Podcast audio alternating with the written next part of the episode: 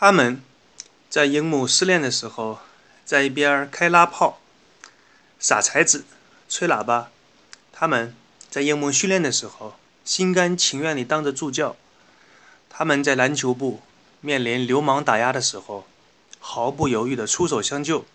他们就是樱木军团。葫芦旁，最好的位置永远留给说书人。那些曾经陪同我们一起成长的动漫，你。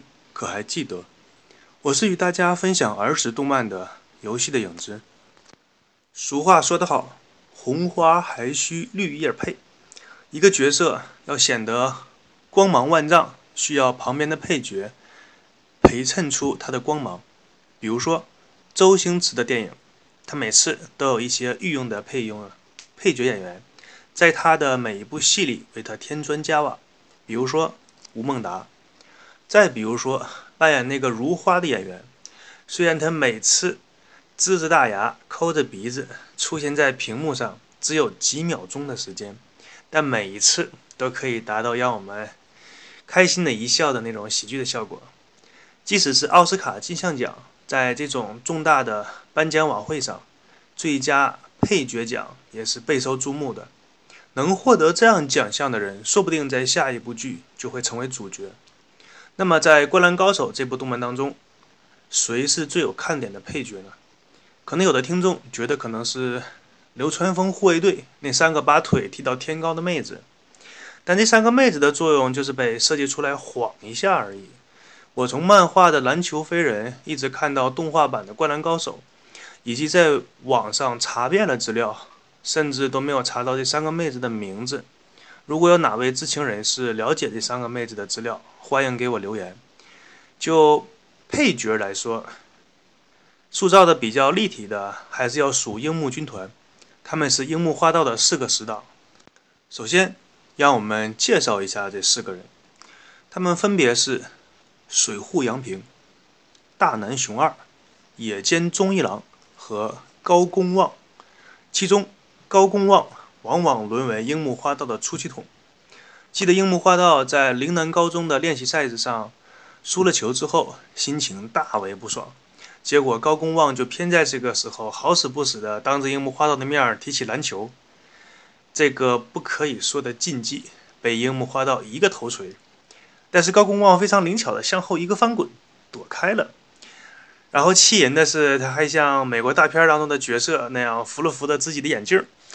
然后有一个小星星在眼镜旁边嘚儿的闪了一下，之后还特别夸张的说：“我高公望不是被你樱木花道随随便便就可以创到的。”话音还没有落下，樱木花道的第二个头锤就撞了过来，将高公望的头上创起了一个非常大的包，还伴随着像战争片里的烟雾效果一样，从头上徐徐升起一阵阵的黑烟。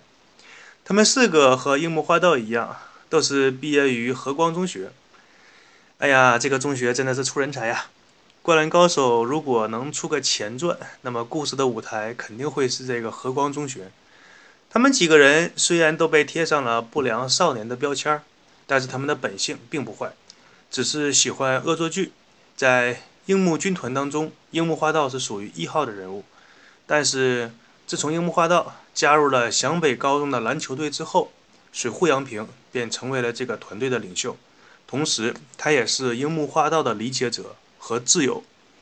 水户洋平这个人外表看起来比较单薄，不像是肌肉男的那种，一看起来就很能打架的样子。但是他的打架实力是这四个人当中最强的，实力是仅次于樱木花道。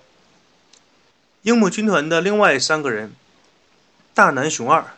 野间忠一郎、高公望这三个人呢，被称为“和光三笨鸟”，也就是和光中学的三只笨鸟。可见这三个人在别人的眼中是个什么样的定位？鸟这种生物本来就很笨的，傻鸟傻鸟说的就是这个意思。更何况他们三个的外号是笨鸟，说明他们三个即使是在鸟类当中也是属于比较笨的。为什么说鸟这种生物比较？傻呢？这个是有科学根据的。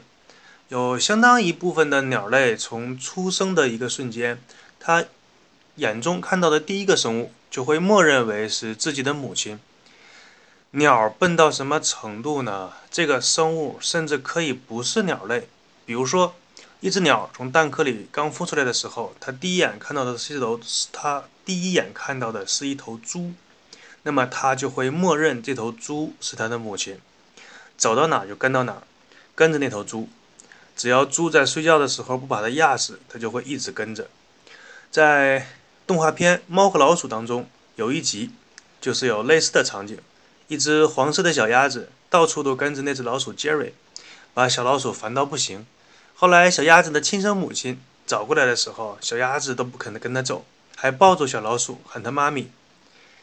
这就大致说明了鸟为什么经常被人说傻鸟傻鸟的。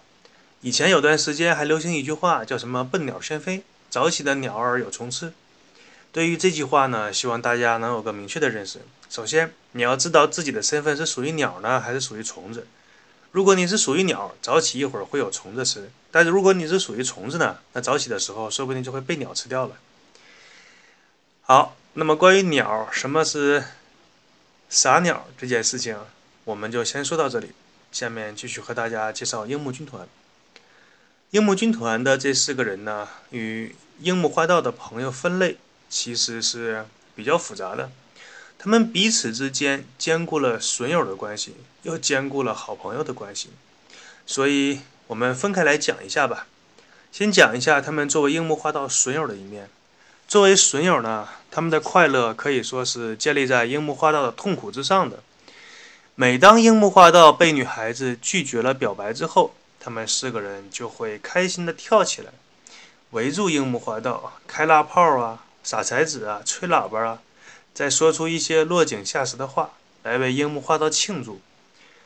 这是庆祝吗？这不是开嘲讽技能拉仇恨的节奏吗？当然，作为礼尚往来，樱木花道也对得起他们。你对得起我，我就对得起你。用某位非著名相声演员的话说。你舍得死，我就舍得埋。樱木花道呢，把这四个人往往作为发泄的对象，痛打一番。哎，这是不作死就不会死呀。而他们作为樱木花道好朋友的一面，也是让人心里感到温暖的。当樱木花道离开这个小团体，加入篮球部，为了成为一名合格的篮球手，在努力的时候，他们都选择了用行动来支持樱木花道。可以说，每次樱木花道有比赛的时候，他们都会想方设法到现场去为樱木花道呐喊助威。当樱木得分的时候，他们会感到高兴；当然，当樱木犯规被罚下场的时候，他们会感到更加高兴。记得小美高中在对抗翔阳高中的比赛，翔阳高中的啦啦队特别的专业，都是用那种2.5升的饮料空瓶在那里互相敲击，造成声音的浪潮，听起来非常的震撼。樱木花道的四个人。樱木花樱木军团的这四个人呢，张开大嘴，面对那样的场景，表现出一副没有见过世面的样子。接下来有趣的事情就发生了，和光三笨鸟啊，不愧是对得起这个称号啊。这其中的高公望跑到外边，找了个小卖部，掏自己的腰包买了三瓶大饮料，回来的时候分给自己的哥们儿，奸笑着对他们说：“看，我们有自己的设备了，这是水户洋平。”看了看他们，说：“可他们用的都是空瓶子呀，你这里边装的饮料怎么办？”于是和光三笨鸟互相看了看，会心的笑了一下，然后拿起饮料对着嘴一顿狂喝。那可是二点五升的饮料啊！有喜欢喝酒的人曾经做过这样一个总结：一瓶二点五升的饮料相当于三瓶啤酒。可能有的同学不太理解这种兑换公式，它这个兑换是这样的：饮料本身它会发甜，你在连续喝饮料的时候，你的身体会产生反抗，所以大致算一下，相当于三瓶啤酒。当然，觉得不服气的听众呢，你也可以买一瓶二点五升的饮料，尝试着一口气把它喝干啊。不过我个人是不建议你这么做的，因为在篮球飞人的那个漫画上的扉页上，曾经表现出过。高公望把饮料喝完，喝到喝吐的那个场景，可见这么做的后果有多严重。樱木军团在整部动漫当中最辉煌的时刻，莫过于三井寿带着一群不良分子到篮球部去打砸抢的时候，他们出手为樱木花道解围。故事讲到这里，不得不再次感慨一下，当年我国的动画的尺度有多么大。如果现在再给小孩子放这么一段的话，估计肯定就会被砍得七七八八的了。很有可能这一集删减成三井寿领着一群人到篮球部，然后镜头一转。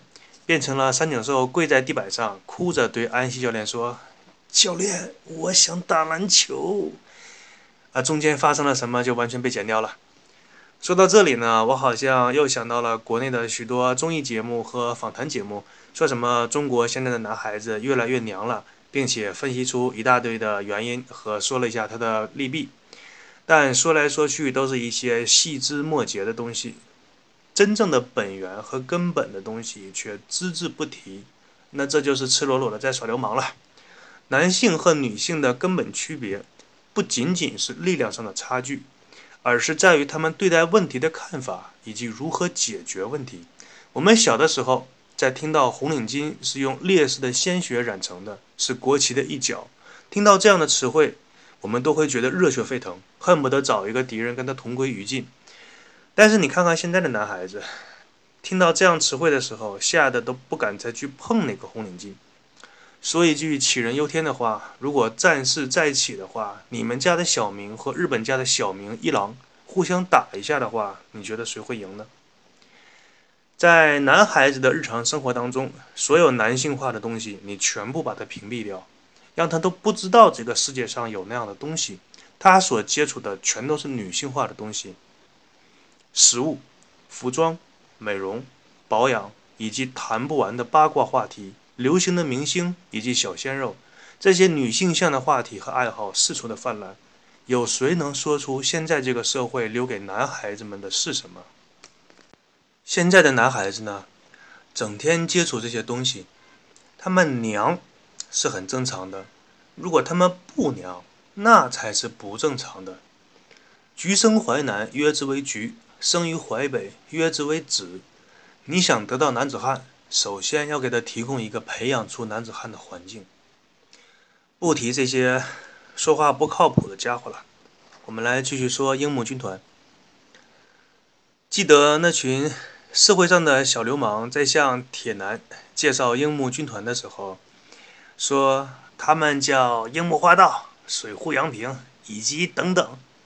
话音刚落，就被和光三笨鸟给打了。你说谁是等等？然后就自我介绍了一下。这是我第一次知道他们三个人叫什么名字。这一集播放完之后，第二天上学的时候，是同学们讨论《灌篮高手》最为热闹的一天，尤其是坐在班级后三排的好学生们。再说的更准确一些，是打架比较好的学生们。下面的对话，请允许我用家乡话、东北话为大家转述。因为只有东北话才能描述出当时这帮学生彪悍的一面。哎，那谁，你那个昨天看《灌篮高手》没？看了看了。哎呦我去，昨天打的那真过瘾。就那小流氓哈，就还还还在那气人，还说什么等等。你姐不是瞧不起人吗？你要是介绍把所有人我都介绍一下，还轮到后面三个人你不介绍，说他们是等等，谁能忍呢？果不出我所料哈。一个大电炮就给怼过去了。哎呀，当时看到我那个过瘾呢，我多吃一碗饭。我跟你说，可不是咋的。我跟你说哈，就这小流氓就不能惯着他们脾气，跟他们讲道理，讲个球子道理啊，就揍他们，对，往死揍就完了。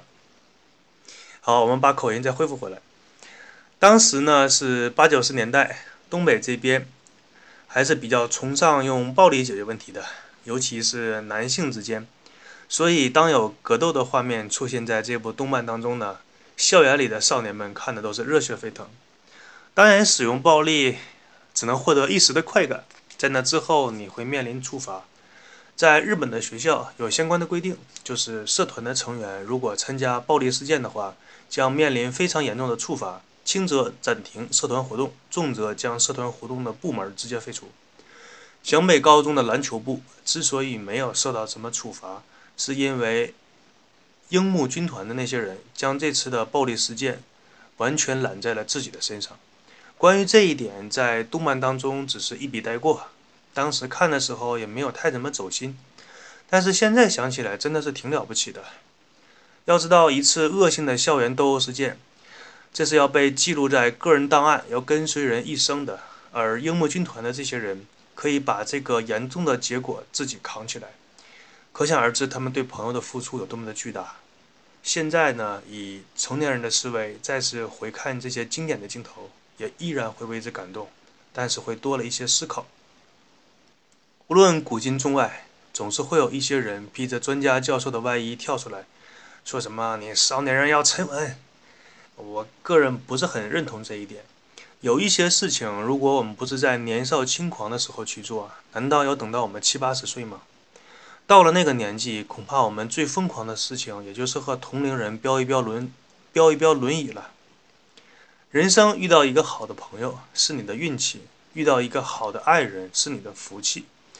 有很多人一生当中都没有遇到这两种人当中的任何一个。在此之后的剧情是樱木花道要代表。湘北高中参加全国大赛，这就意味着樱木花道要在全国、全日本各地参加比赛。而作为樱木花道的好朋友，樱木军团也是决定跟随樱木去呐喊助威。当然，这需要钱。于是，樱木军团的这帮人呢，就去海边打工。这期间还经历了一次台风。这些人为了挣到几倍的工资，就把自己和打工的店铺绑在了一起。在台风中屹立不倒，其中的苦难不可言尽呐。结果辛辛苦苦挣下来的钱却被樱木花道给抢走，于是上演了几个人在后面追赶樱木花道拿回钱的戏码。当年看到这一段，也是在屏幕的另一边幸灾乐祸地笑了一顿。纵观整个樱木军团，他们虽然有的时候淘气，并且把快乐建立在樱木的痛苦之上，但是他们对得起“朋友”这两个字。和社会上那些没事找你吃烧烤、有事打他们电话就玩失踪的人比起来，他们用自己的行为诠释了什么叫做友谊。今天这一集的内容呢，讲的有点多，因为勾起了太多关于当年这部动漫的回忆。在这一期节目的时候，脑中总会闪现出自己年少无知的样子，不禁想感慨一下：“花有再开日，人无再少年。”就讲到这里吧，我怕我控制不住自己，再会继续讲下去，那就停止不下来了。我是给大家分享故事的游戏的影子。如果大家还算喜欢我的节目，欢迎大家来订阅、分享、评论我的节目。评论我的节目，哎，这舌头，谢谢大家。